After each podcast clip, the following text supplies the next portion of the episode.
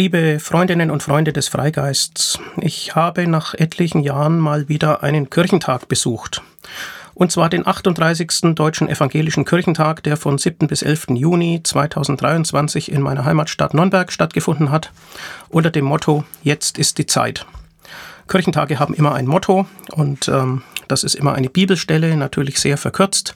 Im Kontext heißt diese Stelle wie folgt. Nachdem Johannes gefangen genommen worden war, ging Jesus nach Galiläa und verkündete die frohe Botschaft Gottes. Er sprach, Jetzt ist die Zeit, Gottes gerechte Welt ist nahe, kehrt um und vertraut der frohen Botschaft. So steht es im Markus Evangelium 1, 14 bis 15. Nun muss man allerdings sagen, dass diese im engeren Sinne biblischen Kontexte bei dieser Großveranstaltung zwar irgendwie unterschwellig wirken, aber meist nicht explizit im Mittelpunkt des Geschehens stehen. Ähm, was allgegenwärtig war, war nur tatsächlich ähm, das verkürzte Motto, jetzt ist die Zeit. Denn das passt ja auch irgendwie immer. Ich hatte ein Gesamtticket mir geleistet für alle fünf Tage für schlappe 119 Euro, denn ich dachte mir, als Steuerzahler habe ich ja zur Hälfte bereits zur Finanzierung dieses Großereignisses beigetragen. Ähm, die finanzielle Unterstützung, die Subventionierung durch die Kommune und durch das Land sind ja wiederholt äh, Thema ähm, ja, säkularer Interessenvertreter gewesen die natürlich im Interesse der Steuerzahler fragen, ob da nicht eine Ungleichbehandlung vorliegt, ob das denn in dieser Form sein muss, ob sich das denn für Kommune und Land in irgendeiner Weise lohnt oder refinanziert oder ob da nicht einfach ein gewohnheitsmäßiges Privileg fortwirkt. Darum soll es in meiner heutigen Freigeistfolge eigentlich weniger gehen. Ähm, ich will tatsächlich schlaglichtartige Beobachtungen wiedergeben zu dieser Veranstaltung. Das ist natürlich keineswegs ein vollständiger Überblick. Das ist bei einer äh, derart, äh, bei einem vielfältigen Großereignis wie diesem gar nicht möglich. Und natürlich sind meine Eindrücke sehr subjektiv. Die Struktur eines Kirchentags, der ja alle zwei Jahre in wechselnden Städten stattfindet, wobei das 2021 nur virtuell der Fall war, Corona bedingt, aber sonst eben alle zwei Jahre, ist immer gleich. Es beginnt am Mittwoch, Mittwochabend mit einem Abend der Begegnung. Dann gibt es drei Tage pralles Programm, Donnerstag bis Samstag, ein vielfältiges Veranstaltungsangebot und unter anderem auch einen Markt der Möglichkeiten. Das werde ich dann noch ein bisschen schildern. Und es endet dann am Sonntag mit einem großen öffentlichen Abschlussgottesdienst. Ja, Mittwochnachmittag also begann die Sache. Den großen Eröffnungsgottesdienst auf dem Hauptmarkt habe ich mir gespart. Ich kam erst zum Begrüßungsteil, Grußworte, Ansprachen, der erste, der eine gewichtige Ansprache hielt, war unser Bundespräsident, Frank-Walter Steinmeier. Der hat in der Tat nicht ganz so langweilig geredet, wie ich das befürchtet hatte. Er hat ähm, ja die Wende in der Außenpolitik und Waffenlieferungen an die Ukraine in wohlgesetzten Worten begründet, hat dafür auch Pfiffe eingefangen, aber die waren deutlich in der Minderheit. Und ähm, dann kam als zweiter Sprecher ein Vertreter der Arbeitsgemeinschaft christlicher Kirchen, der die Ökumene repräsentiert hat, Radu Konstantin Miron, ein griechisch-orthodoxer Erzpriester. Der hat ganz sympathisch gewirkt ähm, und er hat äh, seine Ansprache in das Motto münden lassen, nicht motzen und krachen, sondern hoffen und machen. Nun, wer wollte dem widersprechen? Es hat übrigens gut äh, zum Motto gepasst, denn hoffen machen stand auf den großen Transparenten, die überall in der Stadt auf den Kirchentag aufmerksam gemacht haben. Das war gewissermaßen die Ergänzung des Mottos Jetzt ist die Zeit. Anschließend, klar, das darf nicht fehlen, in Nürnberg die Ansprache des bayerischen Ministerpräsidenten Dr. Markus Söder. Ich fürchte, da hat sich meine Stimmung ein wenig verschlechtert.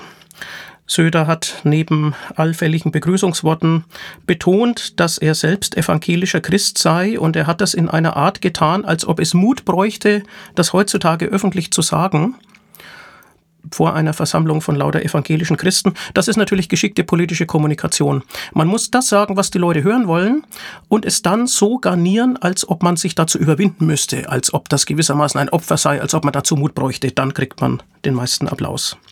Er hat sich dann auch politisch geäußert und hat etwas verächtlich gemeint. Es gibt jetzt ja Leute, die meinen, dass da, dass das irgendwie abgelöst werden soll. Was genau abgelöst werden soll, hat er nicht so klar gesagt. Er hat schon gar nicht vom Artikel 138 der Weimarer Reichsverfassung und von den altrechtlichen historischen Staatsleistungen geredet, sondern er hat es sehr schnell in die Richtung gezogen, dass die Kirche gewissermaßen aus dem öffentlichen Raum verdrängt werden solle und hat dann betont, die Kirche gehört in die Öffentlichkeit. Er hat auch gesagt, dass sie äh, dass er sie gerne fördert äh, von Seiten des Staates und dass er das auch weiter tun will. Und er hat es dann noch exemplifiziert ähm, bei einem aktuellen Streitthema mit den Worten, um es klar zu sagen, ich bin gegen assistierten Suizid. Nun ja, da gibt es bekanntlich auch andere Meinungen und ähm, immerhin ist es ihm dann gelungen, bei den Bläserensembles nur die bayerischen zu begrüßen, was dann doch zu Gemurmel in verschiedenen Ecken geführt hat, denn äh, die Bläserensembles und Posaunenchöre waren aus der ganzen Bundesrepublik angereist und keineswegs nur aus Bayern. Insgesamt, äh, das muss man sagen, hatte ich den Eindruck, es ist eine funktionierende Großveranstaltung ähm, denn nach diesem Gottesdienst und nach den Begrüßungsworten gab es äh, natürlich ja, diesen Abend der Begegnung. Da sind Infostände verteilt über wesentliche Teile der Altstadt. Es gibt zahlreiche Musikbühnen äh, mit unterschiedlichem musikalischen Angebot und dazwischen jede Menge nette Menschen in der Abendsonne. Man sieht auch viele nette junge Helfer und Helferinnen ähm, ja, in, mit bunten Halstüchern und auch in Uniformen verschiedener Farben. Das sind die Pfadfinder, die da Dienst tun oder die sich auch freiwillig als Helfer gemeldet haben. Ich lande bei einer Musikbühne, bei der die Band aus Kulmbach aufspielt. Keine Rockmusik, gute Stimmung. Der Text ist nicht ganz leicht zu verstehen, das ist klar bei lauter Musik. Es gefällt mir alles gut. Und dann denke ich mir, jetzt höre ich doch mal konzentriert auf den Text. Das war ein Fehler. Das hätte ich nicht machen sollen. Der Refrain war, ich preise deinen Namen, o Herr. O je, eine gewisse Distanz, ein Spannungsverhältnis zeichnet sich ab zwischen Musikatmosphäre und Textvernunft. Ich begebe mich zum Abendsegen. Er schließt das Tagesprogramm. Der Hauptmarkt ist überfüllt. Ich komme kaum noch hin. Und das Ganze ist, man muss es sagen, emotional perfekt inszeniert. Das ist gar nicht so leicht, eine große Menschenansammlung in eine andächtige Stille zu führen. Und es gelingt einer Pfarrerin aus der Region, die als Sprecherin des Wortes zum Sonntag bekannt ist und die mir dort immer sehr glaubensbeflissen erschien. Und ich zweifle, dass er mit ihrer Art sehr viele Leute überzeugt, aber an diesem Abend ist er in Hochform, Kerzen werden entzündet und natürlich werden Lieder gesungen, es gibt äh, Sprechimpulse dazwischen und die Leute kommen in andächtige Stimmung. Gesungen wird Meine Zeit in deinen Händen, meine Zuflucht Gott bist du, meine Zeit in deinen Händen, meine Seele kommt zur Ruhe. Und dann natürlich zur Tageszeit passend werden drei Strophen des bekannten Liedes Der Mond ist aufgegangen gesungen. Und natürlich ist die Strophe dabei, die bei Skeptikern, bei wissenschaftstheoretisch Interessierten doch immer wieder zu Reflexion und zu Nachfragen führt. Sie lautet, seht ihr den Mond dort stehen? Er ist nur halb zu sehen und ist doch rund und schön. So sind wohl manche Sachen, die wir getrost belachen, weil unsere Augen sie nicht sehen. Ja, nun, ähm, nach dem wissenschaftstheoretischen Status von Entitäten zu fragen, die sich dem visuellen Zugriff entziehen, das wäre der Atmosphäre an dieser Stelle nicht angemessen. Gleichwohl erinnere ich mich, dass ähm, dieser Text von Der Mond ist aufgegangen schon damals im Gymnasium im Deutschunterricht vorkam. Wir sollten den Inhalt des Gedichts zusammenfassen. Meine Zusammenfassung war die knappste. Nachts am Waldrand herrscht bei Halbmond Bodennebel. Ehrlich gesagt bin ich noch heute der Meinung, dass mehr in diesem Gedicht nicht passiert. Emotional ist dieser Tagesabschluss absolut gelungen. Am Schluss summen die Leute das Lied, sie erhalten den Segen und gehen bereichert nach Hause. Donnerstagmorgen. Ich besuche eine Bibelarbeit. Nun, das habe ich schon sehr lange nicht mehr getan. Es hat mir ehrlich gesagt auch nicht gefehlt, aber die Neugier überwiegt dann doch. Ähm, es werden mehrere Bibelarbeiten angeboten bei Kirchentagen und zwar ähm, immer am selben Tag auch zur selben ähm, Textstelle, zur selben Bibelstelle, alle parallel ab 9.30 Uhr. Ich entscheide mich für Manuela Schwesig in Messehalle 6. Manuela Schwesig ist bekanntlich Ministerpräsidentin von Mecklenburg-Vorpommern, SPD-Mitglied und ich frage mich, was sie zur Bibel zu sagen hat. Das Ganze erweist sich als, ähm, ja, als ähm, anregende Veranstaltung mit lockerem Bibelbezug.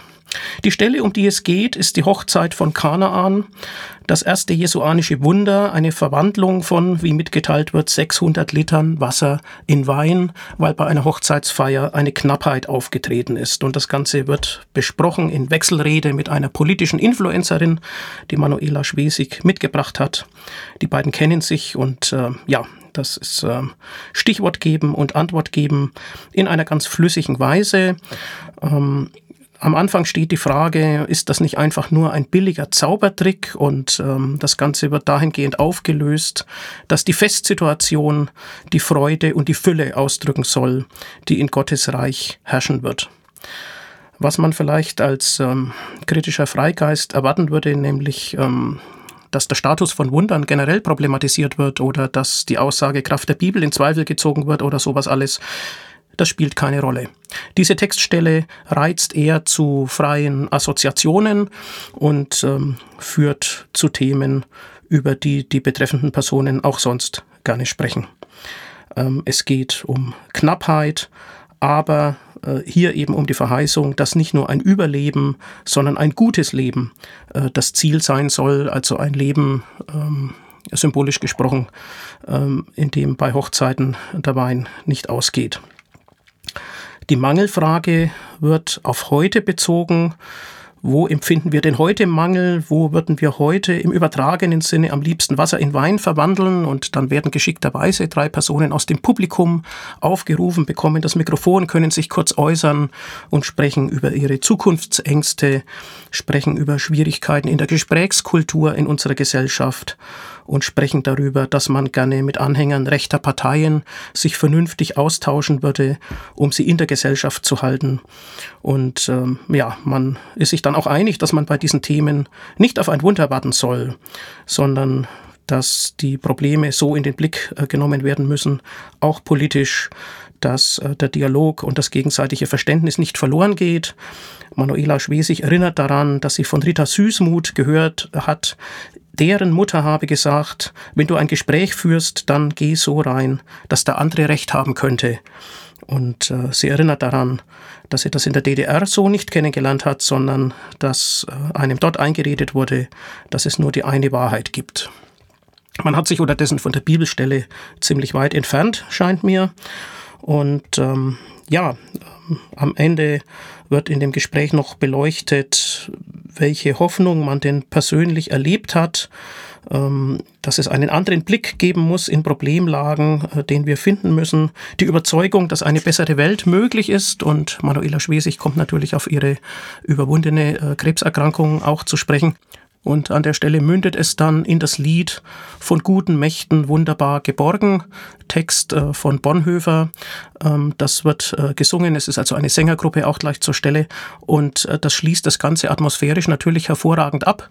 Äh, die Leute fühlen sich abgeholt und emotional äh, gut versorgt. Ähm, tatsächlich ist dieses Lied von guten Mächten wunderbar geborgen, ähm, würde ich sagen, ein gewichtiger Beitrag äh, zu unserer aller Kultur. Es ist natürlich ein evangelisches Lied, aber es transportiert etwas etwas. Das würde ich schon verteidigen. Ja, ich gehe aus der Bibelarbeit und habe den Eindruck, dass meine Einstellung zur Bibel und zur Kritik der Verlässlichkeit von Glaubensbotschaften irgendwie nicht vorkam, irgendwie gar keine Rolle gespielt hat. Ähm, also auch nicht der Gestalt, äh, dass jetzt merkwürdige Geltungsansprüche irrational verteidigt worden wären, das auch nicht, sondern da gibt es irgendwie ein unterschwelliges Getragensein, das eine explizite Kritik unangemessen erscheinen lässt. Sehr merkwürdig. Ja, ich besuche dann im weiteren Verlauf des Tages ein Podium, hochkarätig besetzt, unter anderem mit der Präses der Evangelischen Kirche in Deutschland, Anna Nicole Heinrich. Thema des Podiums ähm, lautet Zukunft der Kirche, Kirche der Zukunft. Und ähm, es wird festgemacht an der Frage, wie finde ich Halt? Frau Heinrich erläutert, dass man Halt finden kann in der Community, in der Familie, natürlich auch im Glauben und äh, darin, dass wir es besser machen können. Ebenfalls auf dem Podium ist der Religionswissenschaftler Detlef Pollack, ähm, der sehr klar und illusionslos spricht. Er sagt, das Leben ist eben undurchsichtig, aber es gibt Inseln der Verbindlichkeit, auch Inseln der Klarheit. Äh, er erlebt das in seiner Rolle als äh, Hochschullehrer, aber es gibt eben ähm, ja keine umfassende Sicherheit im Leben, sondern wir haben ein fragiles Ich. Er beruft sich auf den äh, Psychologen Viktor Frankl. Wir leben nicht einfach aus der Mitte heraus wie ein Tier, sondern aus einer exzentrischen Polarität, erläutert Pollack. Das heißt, wir haben eine ständige Selbstbeobachtung und da könne eine Reaktion sein, sich einer Dereflexion hinzugeben. Niklas Luhmann habe gesagt, Religion ist Reflexionsstopp Religion bietet Formeln an, insbesondere der Beruhigung. Und ich denke mir, mein Zugang zur Religion ist eigentlich nicht äh, das äh, des Formelnachbetens und auch nicht so sehr der Beruhigung, sondern eigentlich eher der Aufregung, ähm, weil ich Dinge rational hinterfragen will. Das kommt hier erneut nicht vor. Ebenfalls auf dem Podium befindet sich Alena Büchs, die Vorsitzende des Deutschen Ethikrates, und sie erläutert, dass äh, Sinngefühl auch durch Studien gestützt ähm, zustande kommt, durch den Kontakt zu anderen Menschen und äh, durch das Engagement für gemeinsame höhere Ziele. Ähm, sie redet sehr klar und sehr säkular. Das Gespräch dreht sich dann um ja, gesellschaftliche Problemlagen generell. Ähm, wie können wir miteinander im Gespräch bleiben? Wo endet die Toleranz? Und Frau Heinrich erläutert, ähm, dass der Vorteil der Kirche darin bestehe, dass sie einen Raum bietet, wo nichts von uns gefordert wird, wo man einfach sein kann. Kirche als Raum, wo sich Menschen als Menschen begegnen können. Und ich denke mir, als Humanist kann ich dagegen eigentlich nichts haben. Und dann schiebt sie eine Begründung nach. Im anderen steckt auch Jesus. Und ich denke mir, naja, ähm, ich würde da andere Gründe sehen. Aber tatsächlich als Raum der Begegnung und als Ort, an dem unaufgeregt, sachorientiert über strittige Themen diskutiert werden kann. Und das passiert tatsächlich auf diesem Kirchentag. Dafür gibt es auch andere Veranstaltungen, also etwa ähm, ja, das Thema Pazifismus versus Waffenlieferungen oder die Instrumentarien, äh, die wir brauchen, um dem Klimawandel möglichst Einhalt äh, zu gebieten. Das sind große Themen auf diesem Kirchentag und das muss ich anerkennen. Dieses Podiumsgespräch kommt dann allerdings tatsächlich noch auf die Kirchenkrise zurück und Pollack weist darauf hin, dass Austritte langfristig weitergehen werden, weil und da findet er eine lustige Formulierung, weil sich die Leute ein entfernteres Gottesbild aneignen. Ja, so kann man das natürlich auch sagen. Ich glaube, mein Gott ist unendlich weit entfernt. Naja, wie auch immer. Ähm, Pollack redet über die Entfremdung vom Glauben über Jahre und Jahrzehnte. Das sei ein Grund, aber ein weiterer Grund ist natürlich die Kritik an kirchlichen Strukturen. Und ein Grund, der oft übersehen wird, ist, dass anderes im Leben einfach mehr Raum einnimmt und für wichtiger gehalten wird als die Auseinandersetzung mit Glaube, mit Religion und Kirche. Und dann wird noch die Frage gestellt, braucht denn die Demokratie Religion? Pollack sagt, er kann da nicht mitgehen. Religion muss nicht schaden, sagt er, aber dass sie notwendig ist, das würde schon schaden.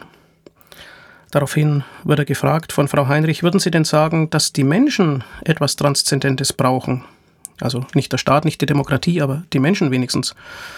Darauf Pollack sehr reserviert, nein, sieht man an den Ostdeutschen, auch die Menschen brauchen es nicht unbedingt. Naja, und zum Schluss wird tatsächlich noch ähm, die Frage nach der gesellschaftlichen Macht verhandelt. Frau Büchs weist darauf hin, ähm, dass so das Hinterfragen von Privilegien und ähm, ja, das letztlich äh, das Hinterfragen von Machtstellungen an verschiedenen Stellen in der Gesellschaft äh, verhandelt wird und eben sehr sichtbar ist. Und bei der Kirche auch. Und als dann Frau Heinrich darauf hinweist, ähm, dass ihre Motivation eigentlich die gesellschaftliche Verantwortungsübernahme ist, und sie schildert das in sehr schönen Worten, verweist Frau Büchs darauf, dass sie das in ihrer Binnensicht ja so sehen mag, aber dass von außen unerbittlich die Machtfrage gestellt werden wird und dass es vielleicht nicht klug sei für die Kirche, das nun gerade selber zum Thema zu machen, aber man, man müsse darauf antworten können und man muss das Ganze strukturell im Blick behalten. Ja, auf die abschließende Frage, wie man Sinn einfach erklärt, findet Frau Büchs erneut schöne Worte. Sie sagt, verbinden Sie sich mit anderen zu Höherem. Es nützt Ihnen, es nützt den anderen, es nützt dem Höheren. Klasse, denke ich mir. Ist eigentlich humanistisch. Abendveranstaltung. Ich ähm, besuche eine Vorführung in der Meistersingerhalle mit dem Titel Register des Universums. Register verweist auf die Orgel. Es gibt dort eine Orgel, sie kommt auch zum Einsatz. Der Text ist durchweg vernünftig. Vier Wissenschaftler mit populärwissenschaftlichem Anspruch aus der Region bringen Impulse, in denen Inhalte der Kosmologie und der Astrophysik erläutert werden, unterbrochen von ja, bildschönen Filmsequenzen, professionell gemacht von ESO und von ESA und so weiter. Es geht um kosmische Hintergrundstrahlung, es geht um Galaxienhaufen, um die Entstehung von Galaxien, um die verschiedenen Formen von Galaxien, um die Strukturbildung im Universum. Es geht um Sterne, Sternentwicklung, Sterne mit Planeten und es geht am Ende um die Biosphäre der Erde und wie wertvoll und wie erhaltenswert in ihrer Vielgestaltigkeit diese Biosphäre ist. Also immer ein vernünftiger, erläuternder Text, unterbrochen von schönen Bildsequenzen, die im Erlebnis durch die Begleitung mit Orgelmusik emotional überhöht werden, was eine faszinierende Wirkung ausmacht. Genuin religiös ist daran gar nichts. Das ist eine säkulare Vorführung, bei der auf der emotionalen Ebene natürlich ähm, jeder Zuhörer und jede Zuhörerin sozusagen ein bisschen auch hineininterpretieren kann, äh, was einem wichtig ist. Aber alles explizit Vorgeführte ist klasse. Ich freue mich. Das kann auch anderswo aufgeführt werden. Das muss ja nicht auf einem Kirchentag sein, aber auch der Kirchentag mit seinem Publikum bot hierfür einen Rahmen. Nächster Tag, Freitag. Ich möchte die Bibelarbeit von Heino Falke besuchen. Das ist ein Astrophysiker, der gleichzeitig aktiver evangelischer Christ ist. Und mich interessiert, wie er diese Themen anpackt. Er ist dadurch bekannt geworden, dass er äh, ja ein Foto eines schwarzen Loches, wenn man das so plump äh, sagen darf, veröffentlicht hat. Er hat als erster äh, sozusagen die ja die Bildquelle zum zum schwarzen Loch aufgetan. Ich kann ihn leider nicht hören. Ich bin zwar pünktlich, aber die Halle ist überfüllt. Ja, offenbar wollen da viele einen Physiker hören. Vielleicht ist das ja ein gutes Zeichen. Am Freitagabend habe ich eine eigene Veranstaltung, die nicht Teil des Kirchentagsprogramms ist. Kommen wir also zum Samstag. Auch dieser Tag beginnt mit einer Bibelarbeit. Ich entscheide mich für Friedrich Merz. Friedrich Merz begründet die Rolle des C in der CDU. Ähm, er bezieht sich schon auch auf den Bibeltext, aber es ist natürlich erneut so, dass da diverse Assoziationen dann den Redetext bestimmen. Er weist darauf hin, dass die Politik sich immer nur um vorletzte Fragen dreht. Die letzten Fragen will er dann wohl doch der Religion überlassen. Und ähm, ja, er exemplifiziert seine Vorstellungen an zwei konkreten aktuellen Themen, Ukraine-Krieg und Klimawandel. Und er spricht so, wie man Friedrich Merz eben kennt. Ich besuche dann eine Veranstaltung, bei der der Bundeskanzler Olaf Scholz in die Halle kommt. Gut gefüllt ist die Halle und Scholz redet gut und klar und wendet sich gegen Kritik am Kurs der Bundesregierung bei der Unterstützung der Ukraine. Man merkt, dass die Christenheit mit diesem Thema ringt ähm, und ja, dass die Grenzen des Pazifismus sichtbar und auch hörbar werden.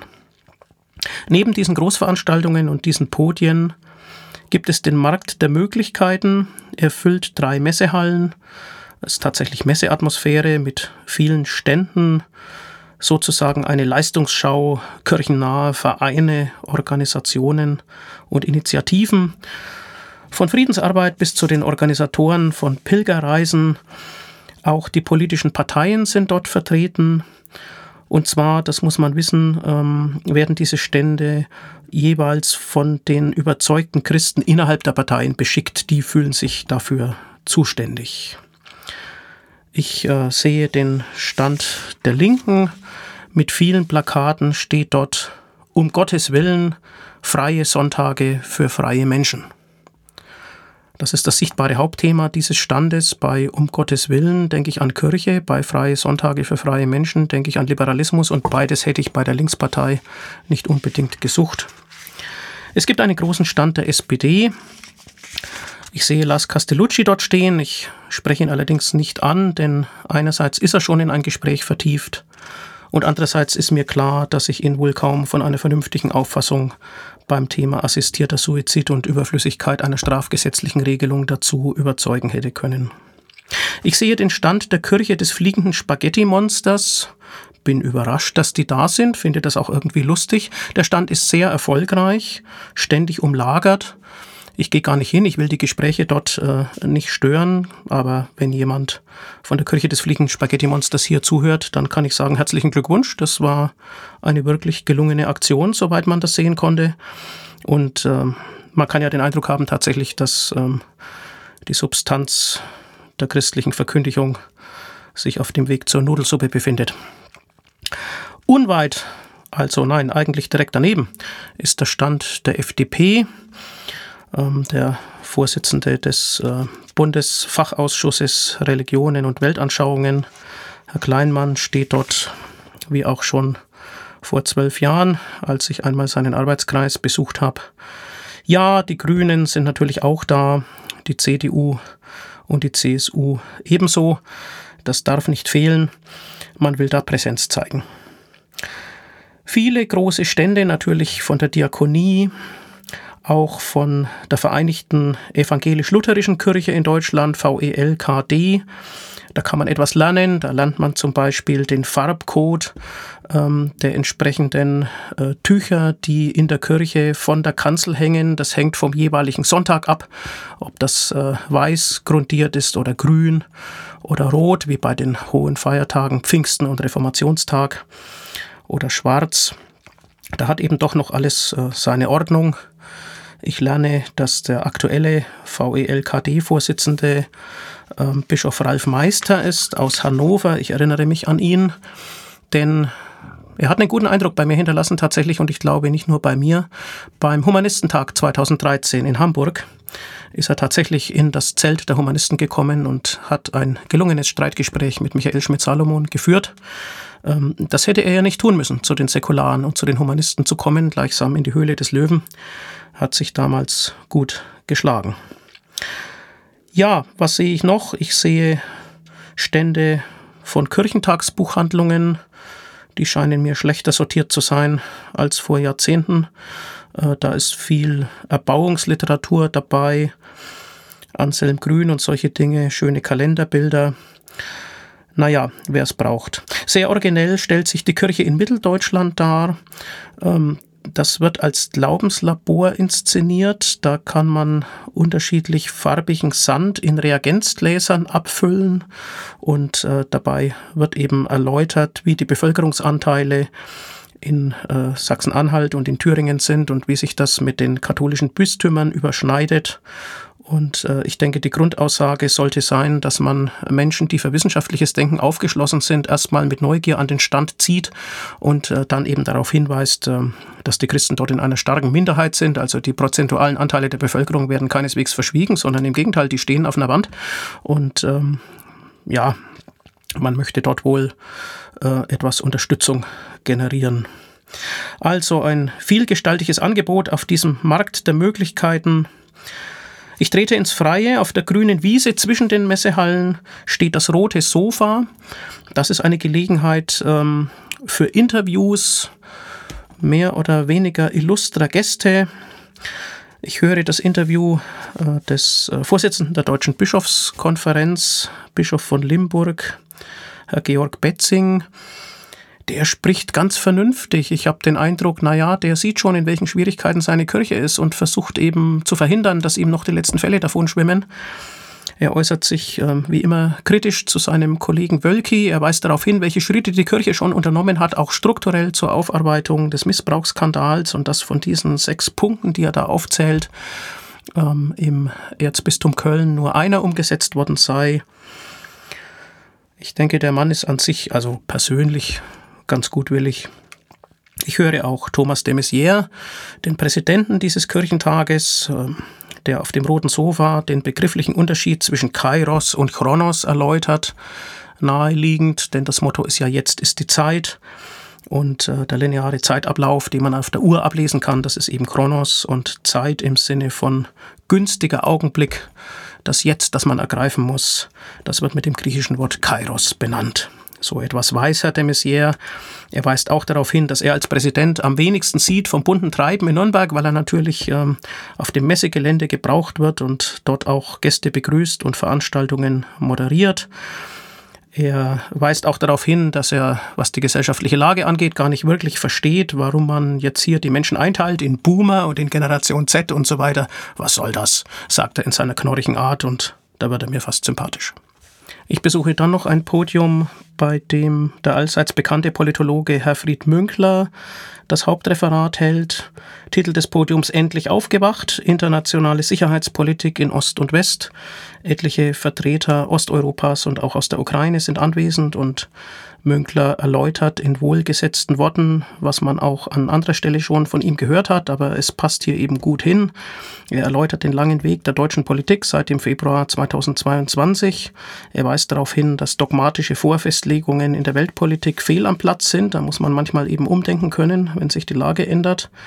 Und ähm, er erinnert ähm, an das Nichtfunktionieren von Appeasement-Politik stellt fest, dass es sich beim Ukraine-Krieg unterdessen um einen Erschöpfungskrieg handelt, weil ein Niederwerfungskrieg eben nicht funktioniert hat und auch weiterhin nicht funktioniert. Und er weist darauf hin, dass die Alternativen zum jetzigen Handeln der Regierung nur schlimmer ausgehen könnten. Und das ist ein insgesamt ein Gespräch auf hohem Niveau das mit Religion nur insofern zu tun hat, als natürlich auch die religiösen Gruppen betroffen sind äh, in den entsprechenden Gebieten und es dort eben eine schlimme Dynamik ähm, der russisch-orthodoxen Kirche gibt. Aber inhaltlich ist die Veranstaltung aus meiner Sicht völlig okay. Und es kommt dann zu einem weiteren Podium, geschickt gemacht von den Organisatoren des Kirchentags. Das war bei der Planung zunächst ein weißer Fleck, weil man sich lange offen halten wollte, was man denn da bieten kann und ob es zustande kommt.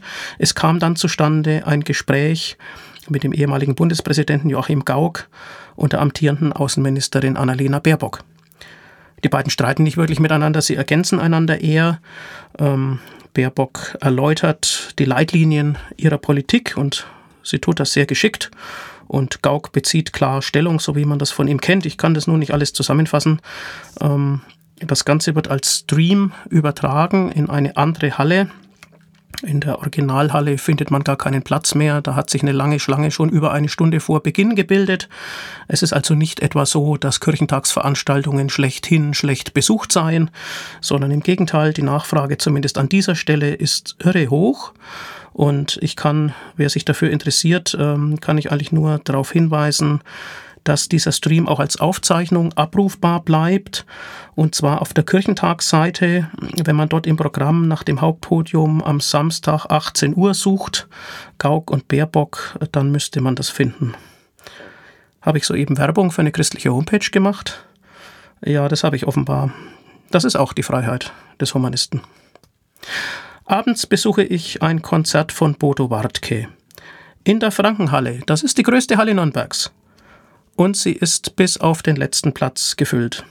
Wartke singt unter anderem sein Lied Nicht in meinem Namen, in dem die Untaten, die im Namen Gottes von manchen Religionen weltweit begangen werden, gnadenlos aufgespießt werden und es begeistert die Halle. Während des Konzerts entsteht stehender Applaus. Es ist in der Tonlage offensichtlich genau das, was die Leute hören wollen. Watke hat keine explizit religiösen Texte, auch das muss man nochmal sagen. Ähm, es sind sehr gelungene, sehr durchdachte Lieder.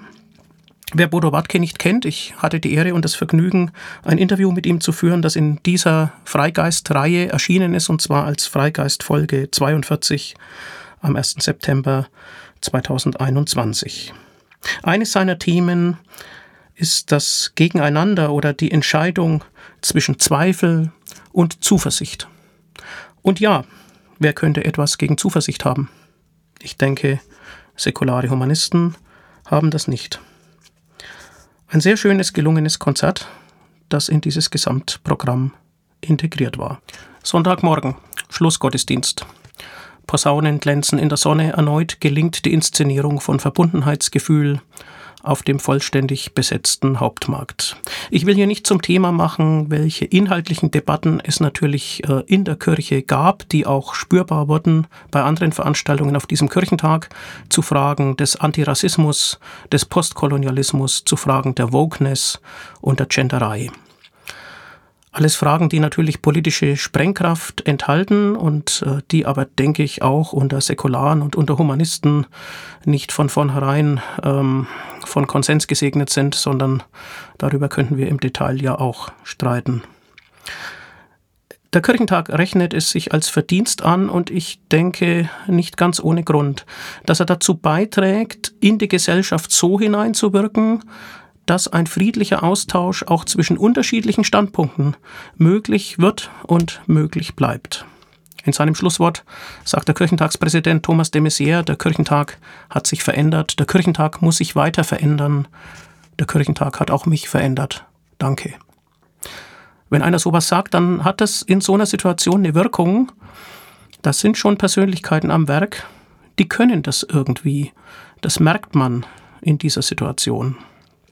Und wenn dann gesungen wird, ich lobe meinen Gott, der aus der Tiefe mich holt, damit ich lebe. Ich lobe meinen Gott, der mir die Fesseln löst, damit ich frei bin. Und so weiter. Ich kann nicht singen, das merkt ihr ja. Ähm, dann wird dadurch ein Lebensgefühl ausgedrückt.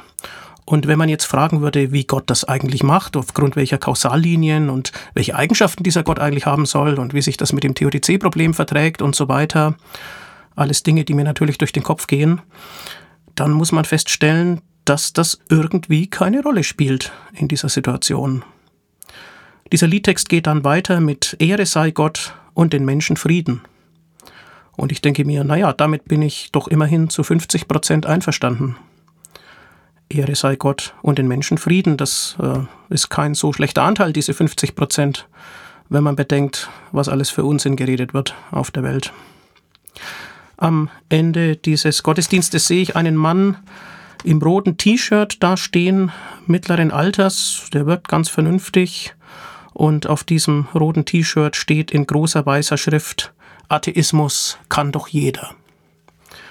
Und ich denke mir, ja, wenn Atheismus jeder kann, wieso macht das dann nicht jeder? Und dann denke ich mir, Atheismus kann doch jeder. Das glaube ich nicht. Ich glaube, der Träger dieses T-Shirts, der kann das nicht. Er ist vielmehr stolz auf seine profilierte gesellschaftliche Minderheitenposition und damit liegt er vielleicht im Trend der Entwicklung der evangelischen Kirche in Deutschland. Ich versuche ein Fazit als gemeinsames meiner Eindrücke.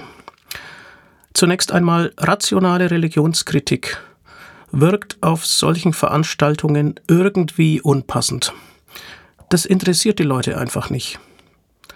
Ich habe den Eindruck, es gehört da nicht hin. Die evangelischen Christen, so scheint mir, wissen, dass sie weniger werden.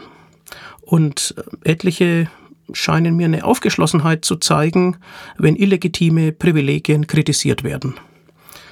Die möchten nicht einfach äh, sozusagen Macht ausüben, sondern die sind von anderen Dingen angetrieben Sie möchten allerdings auch nicht, dass ihre eigene Praxis diskreditiert wird.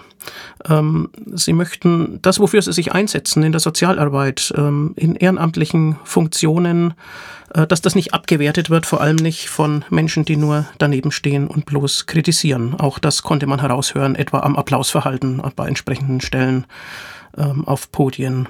Politisch sind dort natürlich viele Fragen umstritten, so wie bei Humanisten auch aber ich habe ein ernsthaftes Ringen um Fragen wahrgenommen, die an der Zeit sind, und es erscheint mir daher verkürzt, um nicht zu sagen ungerecht, das Ganze einfach als Sommerfest für Christen zu bezeichnen. Ich denke, da geht es tatsächlich um eine Gesprächs- und Diskussionskultur, die Ausstrahlung auf die Gesamtgesellschaft haben kann, vielleicht haben sollte. Vielleicht tut das der Gesellschaft tatsächlich gut. Und ja, ich habe mich dabei ertappt, mich zu fragen, ob die vielleicht etwas können, was die organisierten Humanisten so nicht können. Diese Frage soll heute offen bleiben. Im Freigeist habe ich schon viele Ausrufezeichen gesandt. Manche Erlebnisse enden eben mit einem Fragezeichen. Vielen Dank für die Aufmerksamkeit.